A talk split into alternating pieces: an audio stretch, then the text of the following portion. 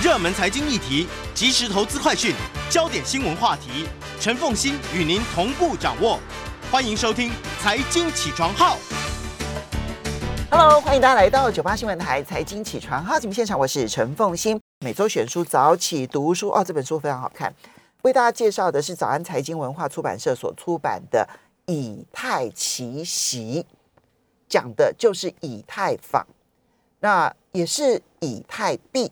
如果大家了解虚拟货币的话呢，那么第一大的这个货币就比特币，第二大的货币其实就是以太币。以太币凭什么？哈，那么嗯，这个它的副标题叫做“一位十九岁的天才，一场数位与金融革命”。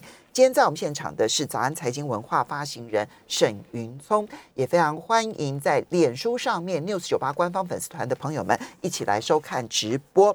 好，云聪，来，我们先来讲一下。一句话来介绍这一本书，一句话好难哦。一句话，哎、欸，我有先 pass 给你，哎，你没有先看，有有先看，就还是到现在还是觉得很难。好了，你如果问我的话，我自己读这本书，哎，我觉得他讲的是一个十岁、一个十九岁的天才少年，呃的区块链逐梦之旅。嗯嗯，我觉得，我觉得他虽然讲的是以太币、以太坊。可是我觉得里面人的故事非常非常好看。对，就是一群什么样子的人会想要去推动这一场革命？嗯，对哈。嗯，我自己呢，其实关心虚拟货币。我当然，我当然关心虚拟货币，但我真的不懂虚拟货币哈。嗯，我从二零一四年曾经介绍过比特币，介绍过比特币的书之后呢，我开始理解了比特币跟区块链的概念。嗯，好。那但是呢？很多人跟我讲说，以太坊跟比特币是不同概念。嗯，以特币、以太币的概念也跟比特币的概念是不同的。我听到这一些的时候呢，我其实不是很能理解。我试图去阅读很多的文章，嗯，但是介绍的都很破碎，嗯，所以我没办法有系统性的去了解以太币跟以太坊。嗯，那我觉得透过这本书，我了解了以太坊，嗯，我了解了以太币。我甚至于了解了 ICO，、嗯、我甚至于因此了解了 NFT，、嗯、我甚至于因此了解了迷恋猫，嗯、我因此了解了在虚拟货币世界当中发生的非常多的事情。嗯，因为很多的事情都建筑在以太坊的革命上，包括最近的鱿鱼币嘛。对对对对对对对。那这本书的作者是一位什么样子的人士？我跟你说啊，其实我出这本书呢，是一个。不是小粉丝，我是一个老粉丝的心情读完这本书的。Oh. 嗯，读完之后我觉得哇，太棒了！就是你刚刚讲的，我们原先只知道比特币跟以太币，就算知道不太一样，你不知道这这背后的故事。因为写比特币的书很多，而且当然很多也都是工具书嘛。啊、嗯，对。可是几乎当当时没有人在写以太坊。写区块链的书也很多，对，也很多也是工具书，对。但是呢，就是工具书，然后该告诉你这个区块链怎么操作、怎么运作、怎么去开数位钱包，然后怎么去玩数位货币、加密货币哦。可是呢，比特币是怎么出来的？嗯、这个过程是区块链怎么出来的？以太坊又是怎么出来的？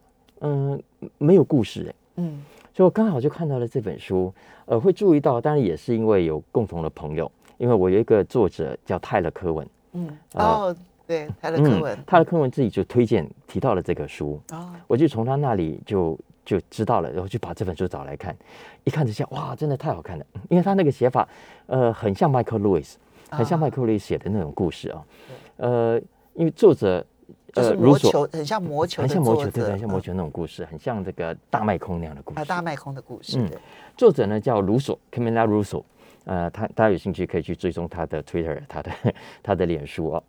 那他原本就是在 Bloomberg News，在彭博新闻社主跑科技，主跑金融。嗯、那有一段时间呢，他就派驻在南美洲，阿根廷，哎，派在阿根廷，也就是在那里，他开始接触到加密货币。为什么他会在阿根廷接触到加密货币呢？嗯，因为在当时我们都知道。以前我们在台湾，因为台币都很稳嘛，大家没有什么感觉。对啊，兑换美元啊，就是你说升值嘛？升值个几分？嗯贬值嘛？贬值个几分？大概就在三十块上下，呃，两块钱的范围之对，内。因为我们有一个希望台币不动如山的央行对啊，啊 那就就在那里呃掌握，所以我们其实不太知道为什么世界上在很多的地方很多人会疯加密货币。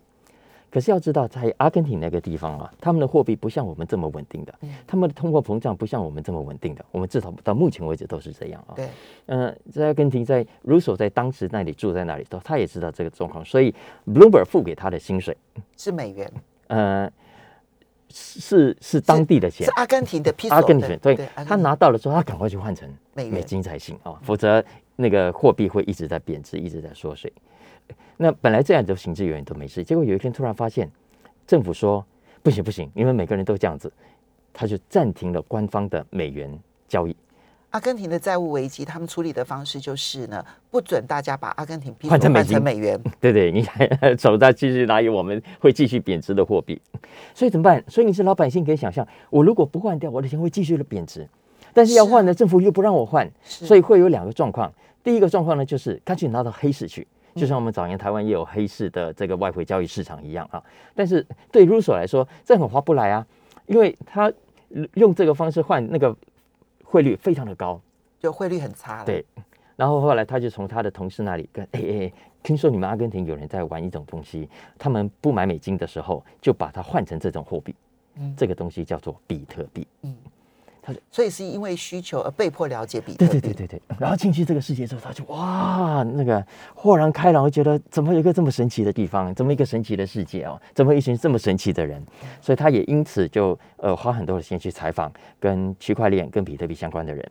你要想象阿根廷那时候的通货膨胀率是百分之四十。所以他们有很强烈的动机，要去寻求一个保住自己货币资产的、保住自己资产的一个方法。比特币在那个时候其实就成为了非常重要的救命圈，因为它有两个好处，就是第一个呢，它完全不受政府管制。OK，政府说美金你不能换，它就不能换。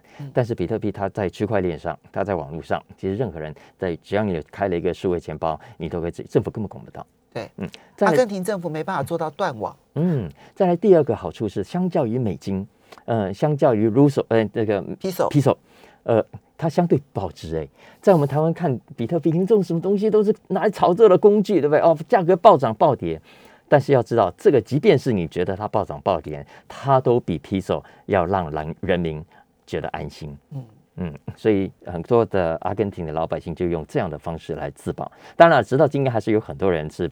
没有再碰这一块，他还是回到黑市去买美金，用这个来保命。但是加密货币毫无疑问，它在像阿根廷这样的国家，为老百姓带来了一种有别于传统理财工具的选择。所以在这里面的人物，你会发现，有些人来自于阿根廷，有些人来自于罗马尼亚，有些人来自于以色列，有些人来自于加拿大，然后西班牙、伦敦。这里面的主角人物呢，其实。反而不是出现在美国，嗯，它反而是出现在世界各地，而且越积极的人，常常是因为他处于一个货币动荡然后不稳定的地方的人反而比较多。嗯哼，我们要去理解他们的理念，其实我们才能够去判断他们的未来。哈，那嗯，其实要谈这本书，无论如何还是得从先从比特币开始说起啊。在二零零八年的十月。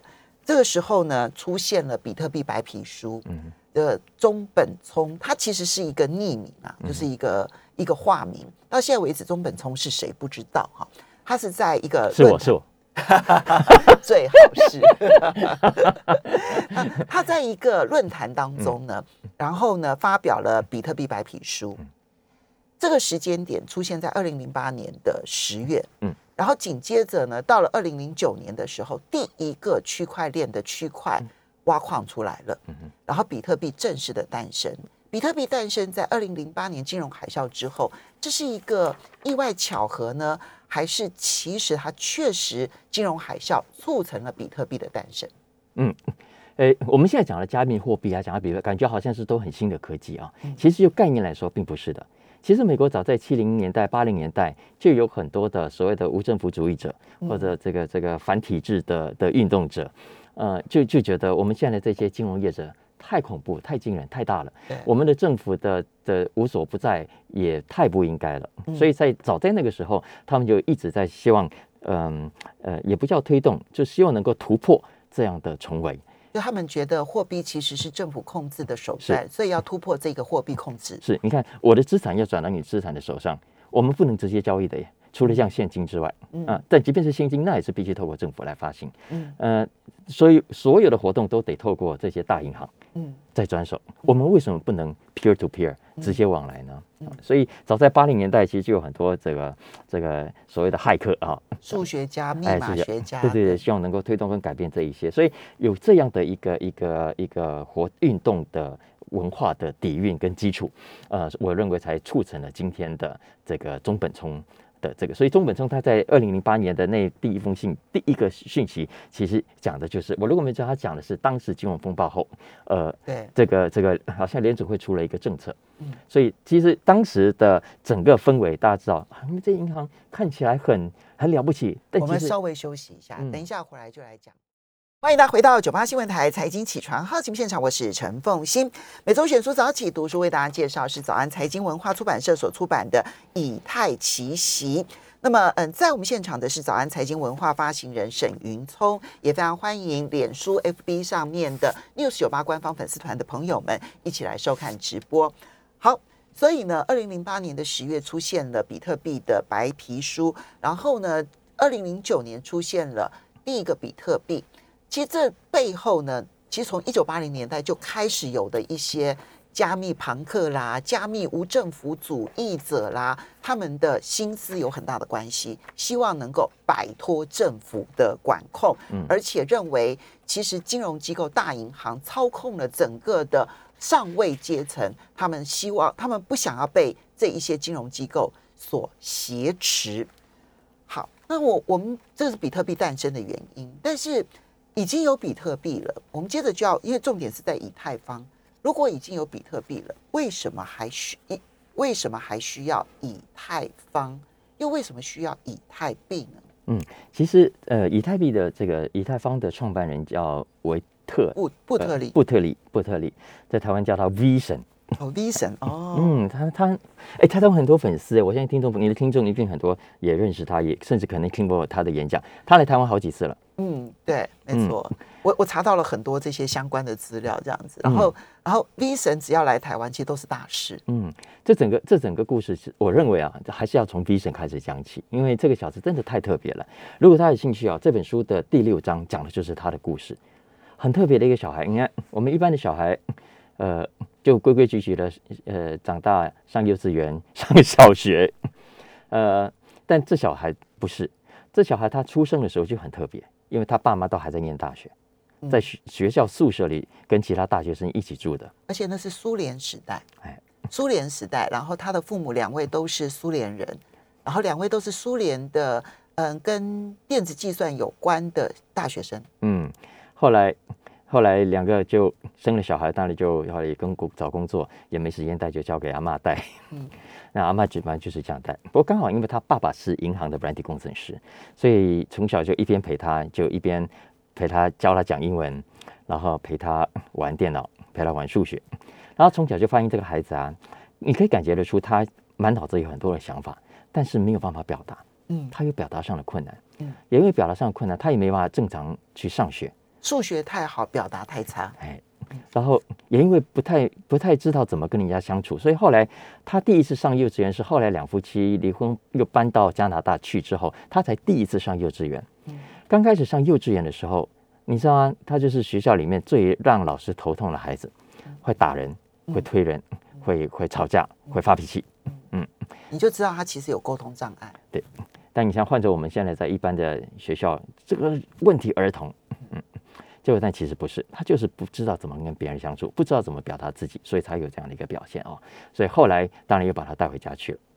呃，但后来渐渐长大之后，大家知道吗？他六岁啊就可以自己操作 Word，自己操作 Excel，然后他自己写了一份报告。嗯嗯，叫做《兔子百科全书》。对对，小白兔。哎，小白兔百科全书。嗯，你说就是一种就是这样的孩子，就是这样孩子放在我们的文化里头，就是我一边看一边觉得。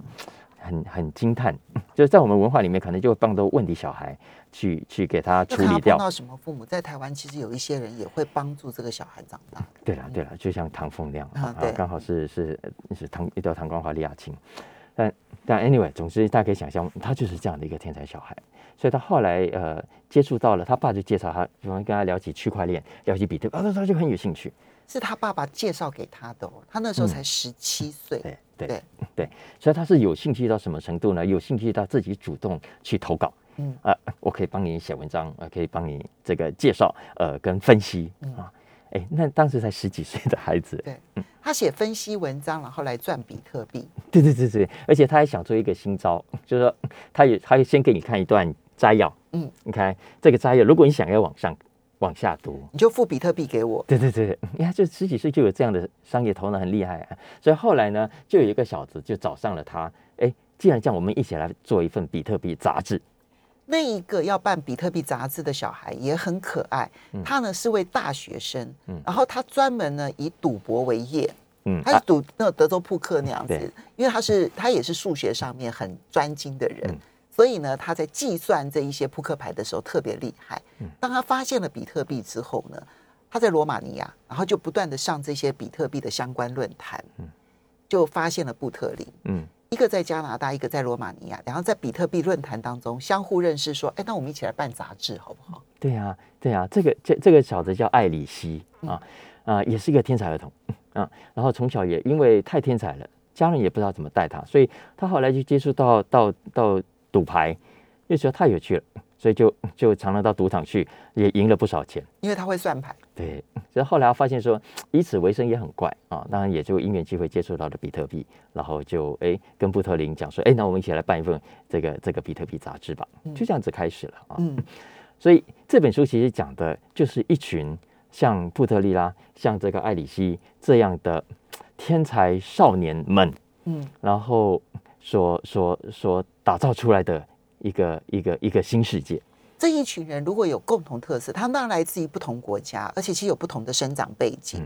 那但是如果说让你讲说他们有一些共同特色，你会讲哪一部分的共同特色？哎，颠覆传统。嗯，颠覆。而且他们完全不像我们这些人规规矩矩的，呃，念念书、上学、考试，然后拿到学位，然后找工作，然后再想。接下来的事情，结婚生子，没有哎。我觉得这些人早从一开始，他们的脑袋，他们的接触到世界就跟我们不一样。其实这几位啊，在介绍他们的时候，他大概每一个章节都会介绍一两位啊。这里面呢，最重要的、最原始的这一个创始合伙人八位，你会发现他们呢，开始对于比特币有兴趣，都跟二零零八年金融海啸是有关系的。所以他们对于金融海啸期间的时候。银行做错了事情，导致全世界受苦受难，然后就银行不受惩罚这件事情，他们是高度痛恶的。因为痛恶了大银行的把持，所以开始研究比特币。那么，嗯，当然这里面为什么要把布特林就 V 神放为最重要？因为当他们开始成立了杂志，然后开始组成了一些小团体，彼此之间聚会，然后交换意见之后，这个时候 V 神。他提出了一个很重要的概念，嗯，这一个概念就引发了这一群人一起围绕着他来开发什么样的概念？因因为呢，他我们刚才讲，他最早就是比特币迷啊，所以开始做的。那比特币是建筑在区块链之上的，所以大家有没有注意到，其实比特币啊，这个英文的写法可以有两种，一种呢是 B 大写，嗯，B 大写代表着是比特币背后的区块链，嗯，另外一个是 B 的小写。也叫 Bitcoin，那其实代表就是那个货币，对，好吧，其实有这两个的差别。那布特林深入研究后，他去渐渐发现，呃，因为现在很多的货币都建筑在区块链的技术之上，他倒过来推，区块链既然可以做到去中心化，居然可以做到分散，呃，在不同地方有节点，可以直接达成所谓的 P to P 的目的，我们为什么不拿它来做更多的用途？嗯嗯，这是以太坊跟比特币最大的不一样，所以以太坊要做的并不是发行货币，只是其中之一。他要做的其实是打造一个世界电脑。嗯，你可以在这世界电脑当中去发展所有的一智慧合约、数位合约、人跟人之间的合约，不需要再经过任何的中介团体。嗯，这里面 P to P 可以完成所有的合约机制。嗯。哎，当然，大家可能可以想象一下，什么叫去中心化？哈，我们现在其实还是活在一个去中心化的，呃，一个非常中心化的世界里面。呃，最简单的例子，你打开你的手机，嗯，都是 Apple 在说了算。对，都是 Android 说了算。对，嗯，然后你用的所有的 App 也都是这些大银行说了算，你做的所有的活动也都是一些大企业说了算。对，我们现在在脸书上直播也是脸书说了算。就算你是美国总统，也也没有办法。嗯，你在脸书他不让你发言就没有发言，Twitter 去掉你账号，你就被拒了账号。没错，所以这完全不是一个，这完全是一个企业中心化以及政府中心化的一个大总和的状况。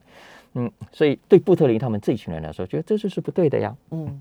嗯，所以他们讲说，诶，既然这样，我要打造的是 Web 三点零，因为我们现在 Web 二点零是还是一个中心化，虽然是可以互动，他希望可以打造的 Web 三点零呢是完全去中心化的一个概念。所有人，你现在所有软体设计师都可以在上面写你要写的 App，做你要做的软体，提供你要的服务。那为什么不在比特币的区块链上面去建筑这一些呃能力？而要自己重新打造一个，因为打从一开始比特币区块链是有限制的，所以比特币的发行量是是是是固定，是有一个上限的。但所以他要打造的是一个完全没有上限的，完全，所以它英文的书名叫 Infinite Machine。对，无止境的机器，他希望打造的是一个在这个区块链上链链相连到天边，无穷无止。所以未来的每一个人，每一个有想象的人，他会在上面呃写写你要写的软体啦，做你要做的事情啦，写你要写的城市啦，呃，所以这是一个无止境的机器。比特币背后的这个区块链啊，其实当时也有人试图想要在那个区块链上面去发展一些功能，嗯。后来就引发了争议，说啊，你这些人搭便车，嗯，而且呢，你发展特定的功能，他们形容就像是瑞士刀一样，哈，就是呢，哎，我发展一个这个开启的起子，然后我发展一个小刀，我发展一个什么样的东西？他说都特定功能太局限了，所以呢，B 神特呃布特林他认为这样是行不通的，嗯，所以我干脆打造一个开放式的区块链，而这个区块链就像数位乐高一样。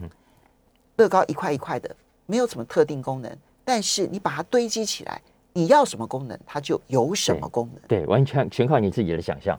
这样我们就理解了，原来以太坊是如此的一个跟比特币完全不同的东西，而它在二零一三年的时候才发表了白皮书，到今天的。欢迎大家回到九八新闻台财经起床号节目现场，我是陈凤欣。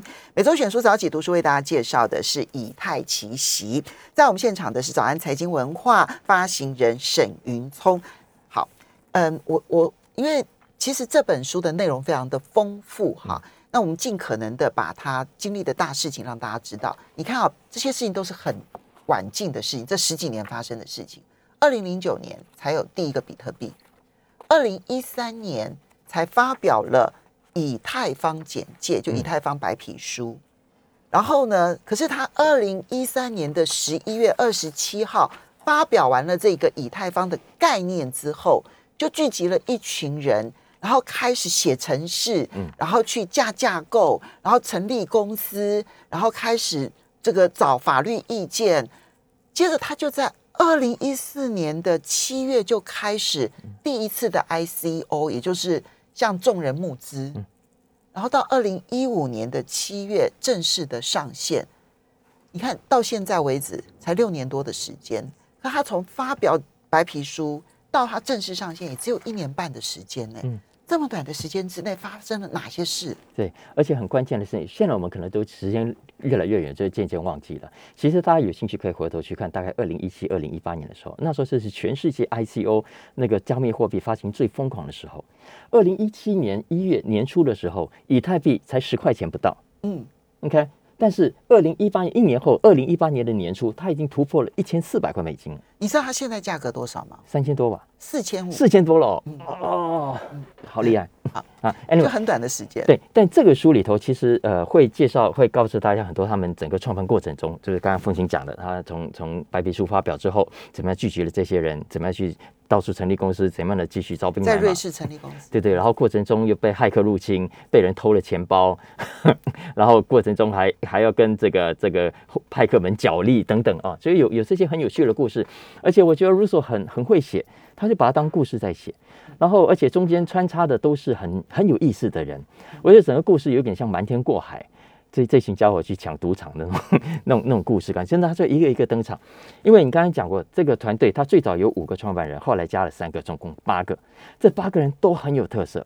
除了我们刚刚讲的自己有几个是呃，比如维森、艾特、艾这个这个这个这个艾里希，哎对，嗯，还有艾里希之外，对，这这一些呃，他们是而且是比较穷的，就是他们其实是很多其实连连机票钱都出付不起，房租也付不起这样的人。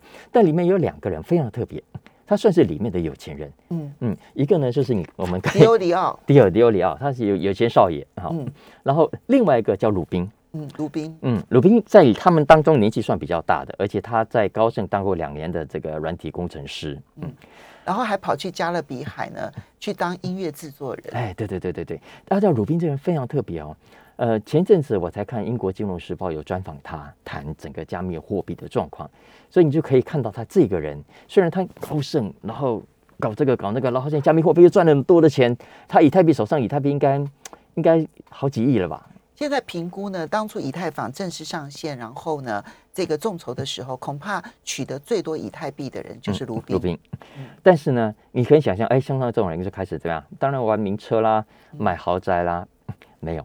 鲁宾到现在还是只有他那栋房子，然后就是过着很简朴的生活，衣服就是还是那一那那那几套，完全你在外表看不出来他是那种超级超级有钱人，而且你跟他谈话，他也不会跟你说啊，今天我们去哪里吃美的吃好吃的啊，我们哪里去看哦，那栋房子价格行情不错，我们来炒这个，完全没有，就是他们其实迪欧里奥也是一样，他虽然家族是有钱的家族，但是他们。整个心理是反叛这个世界，他们看到的是这个世界呃严重的不足的问题，他们看到了这整个 system 其实是很多贪婪的人共同联手打造出来，然后我们如果嗯不不加思索的话，其实就只能活在他们的游戏里。所以这一群人其实有一个很重要的理念，就觉得因为中心。中心化的这一个世界，使得拥有中心决策权的人、权力的这一批人在剥削一群人啊，所以他们希望打破这种剥削，这是他们很重要的一个理念。那你就必须理解说，那以太坊真的能够成功，其实跟这个理念是有很大的关系。嗯，好，二零一五年正式上线之后，其实呢，它发展出的第一个功能其实就是 ICO。嗯，当然在这之前也有。基于比特币的区块链的 ICO，但是呢，以太坊因为它就是一个无线机器嘛，任何人都可以在这上面去打造自己的功能性代币，那各种功能性的代币就在以太坊上面建立起来了。那么从此以后呢，很多的新创公司，他就不需要去跟新创跟那些创投业者说：“哎呀，我们什么计划啊？你要投我多少钱？”他直接在以太坊上面提出一个 ICO 的计划，他就可以筹资了。嗯，他就改变了这个世界上面一部分的运转规则。嗯，而且在二零一七年呢，用 ICO 而筹资的比例人金额还高于这一些业者去跟这些创投业者的金额去募资的金额，所以他改变了一些规则。对，当然也制造了一些乱象。嗯，乱象之一当然就是骇客入侵。嗯哼。乱象之二就是 ICO 的贪婪，里面诈骗频繁，包括最近的这个鱿鱼币。没错。那乱象之三呢，其实就是到目前为止，它还没有一个很好的监管机制，然后来防止这里面的欺诈行为。嗯。所以这些要怎么去度过它？嗯，这就是以太坊。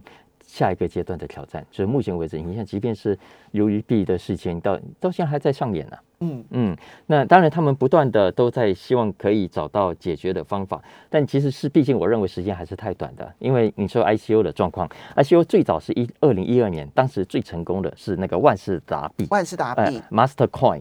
其实有点类似以太坊的概念，只不过它打造的是瑞士刀，而以太坊打造的是数位乐高。对，当时它一个以当时它所谓 ICO 是什么？我发行一个货币，然后换成比特币嘛。好，然后所以他当时一口气换了五千多个比特币，用当时世界上五十万美金，哎，嗯，就不小，所以对对，所以你就引起全世界刚刚讲的，什么南美洲啦、中国啦、韩国啦，哇，一堆年轻人觉得哇，原来钱可以这样子算。所以就疯狂的投入，所以就促成了二零一七、二零一八年的这一波的的的高潮。然后韩国看不行了，要出手了；中国看不行了，要出手了啊！所以美国看也必须要管制了。但是至于要怎么去管这个所谓概念去中心化的概念，其实是非常非常困难的。这也是未来的挑战。当然，这书里头其实还有一个部分呢，我觉得是大家可以稍微看一下就会理解。就是呢，呃，现在这个就是挖矿啊，就是比特币啊这种挖矿很耗能源。嗯，以太坊呢，他们解决了这个方案啊，他们提出来的叫做权益证明，而不是用工作量证明。那这个解决的方案呢，其实大家我我在这边没办法用十秒钟介绍，所以大家可以看书。我觉得书里头的内容非常丰厚，让大家可以了解区块链、虚拟货币这一场革命到底背后的理念是什么，以及它。后来未未来的发展到底是什么？我们要非常谢谢沈英聪为大家介绍以太奇袭，谢谢。